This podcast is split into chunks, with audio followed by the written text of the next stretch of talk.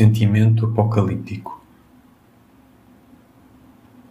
Pensando que cada passo na minha vida era um contacto com o horror do novo e que cada nova pessoa que eu conhecia era um novo fragmento vivo do desconhecido que eu punha em cima da minha mesa para cotidiana meditação apavorada, decidi abster-me de tudo, não avançar para nada, reduzir a ação ao mínimo furtar-me o mais possível a que eu fosse encontrado, quer pelos homens, quer pelos acontecimentos, requintar sobre a abstinência e pôr a abdicação a bizantino. Tanto viver me apavora e me tortura. Decidir-me, finalizar qualquer coisa, sair do duvidoso e do obscuro, são coisas que se me figuram catástrofes, cataclismos universais Sinto a vida em apocalipse e cataclismo. Dia a dia em mim aumenta a incompetência para sequer esboçar gestos, para me conceber sequer em situações claras de realidade. A presença dos outros, tão inesperada de alma a todo o momento, dia a dia me é mais dolorosa e angustiante. Falar com os outros percorre-me de arrepios. Se mostram interesse por mim, fujo. Se me olham, estremeço. Se estou numa defesa perpétua, dou-me à vida e a outros. Não posso fitar a realidade frente a frente. O próprio sol já me desanima e me desola. Só à noite, e à noite a sós comigo, alheio, esquecido, perdido, sem liga com a realidade nem parte com a utilidade, me encontro e me dou conforto.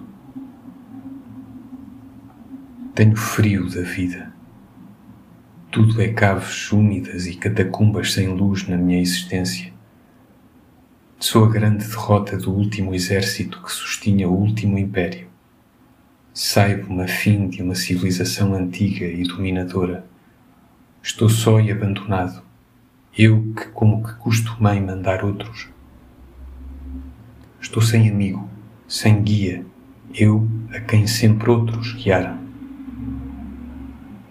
Qualquer coisa em mim pede eternamente compaixão e chora sobre si como sobre um Deus morto, sem altares no culto, quando a vinda branca dos bárbaros moceou nas fronteiras e a vida veio pedir contas ao império do que ele fizera da alegria.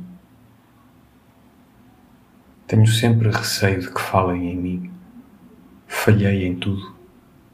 Nada ousei sequer pensar em ser.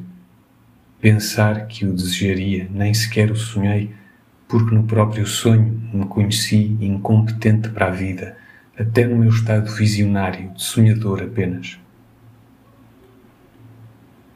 Nem um sentimento levanta a minha cabeça do travesseiro onde há a fundo, por não poder com o corpo, nem com a ideia de que vivo, ou sequer com a ideia absoluta da vida. Não falo a língua das realidades e entre as coisas da vida cambaleio como um doente de longo leito que se ergue pela primeira vez. Só no leito me sinto na vida normal. Quando a febre chega, agrada-me como uma natural do meu estado recumbente. Como uma chama ao vento, tremo e estonteio-me só no ar morto dos quartos fechados respiro a normalidade da minha vida. Nem uma saudade já me resta das brisas à beira dos mares. Conformei-me com ter-me a minha alma por convento e eu não ser mais para mim do que outono sobre descampados secos, sem mais vida viva do que um reflexo como de uma luz que finda na escuridão endocelada dos tanques sem mais esforço e cor do que o êxtase violeta exílio do fim do poente com os montes. No fundo, nenhum outro prazer do que a análise da dor, nem outra volúpia que a do culiar líquido e doente das sensações quando se esmiuçam e se decompõem, leves passos na sombra incerta, suaves ao ouvido, e nós nem nos voltamos para saber de quem são.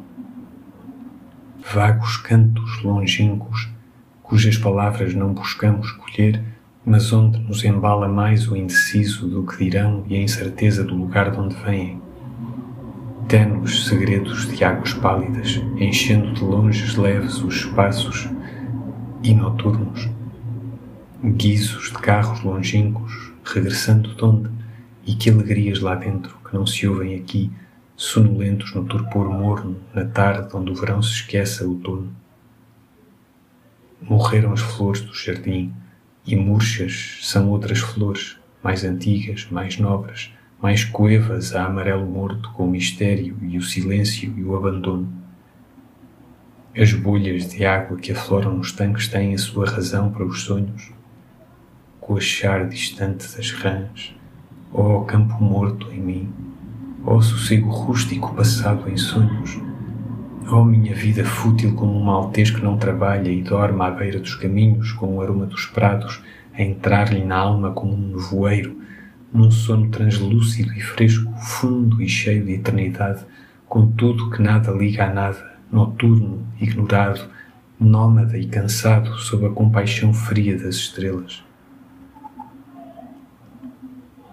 Sigo o curso dos meus sonhos, fazendo das imagens de graus para outras imagens, desdobrando como um leque as metáforas casuais em grandes quadros de visão interna. Desato de minha vida e ponho-a de banda como um traje que aperta. Oculto-me entre árvores longe das estradas. Perco-me.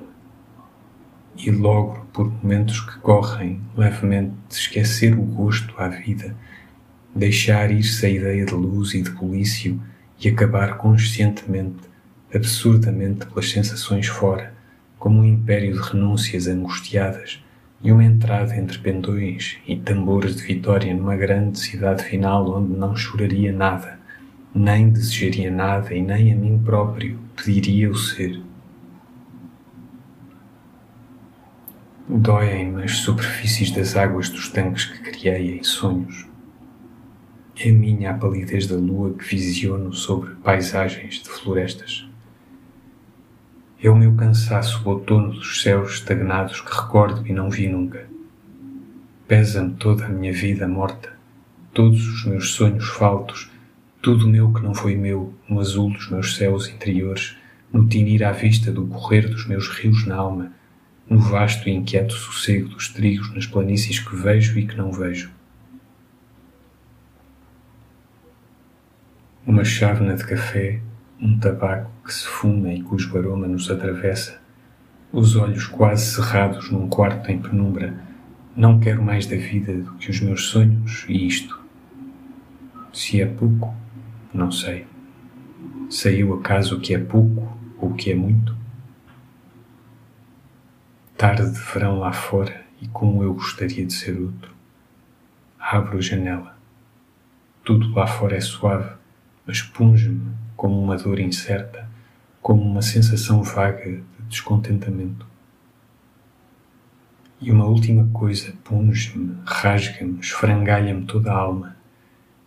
É que eu, a esta hora, a esta janela, pensando estas coisas tristes e suaves, devia ser uma figura estética, bela, como uma figura num quadro, e eu não sou, nem isto sou.